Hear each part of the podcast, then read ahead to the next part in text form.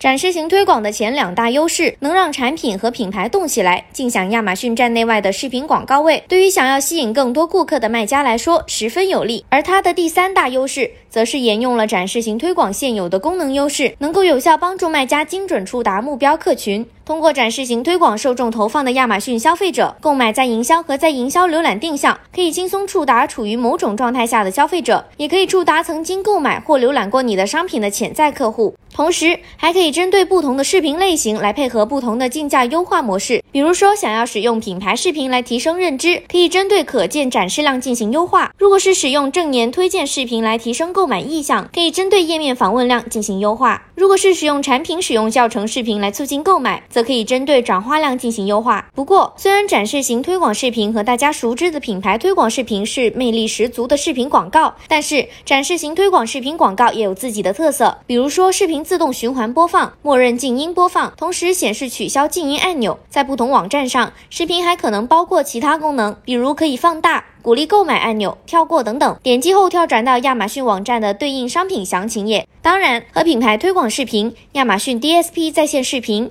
Screaming TV 这些视频广告对比。他们在制作要求上也各有不同，我们已经帮你整理出来不同的视频要求，强烈建议在音频下方评论展示型推广视频来获取并下载保存哦。听完了展示型推广视频的介绍，有的小伙伴要问了，视频制作小白是不是就不能享受这项新功能的红利了呀？那倒不一定，你可以寻求亚马逊创意服务的帮忙啊，只需要在亚马逊广告平台的广告创意中选择广告创意服务，就能筛选并进行服务预定了。那么今天分享的这位全新的视频广告伙伴。有没有让你心动呢？还意犹未尽，想要获取更多干货，或者是了解哪些站点能够使用这个新功能吗？赶紧在音频下方留言，展示型推广视频，更多干货等你来领。那么记得关注我们，我们下次再见啦！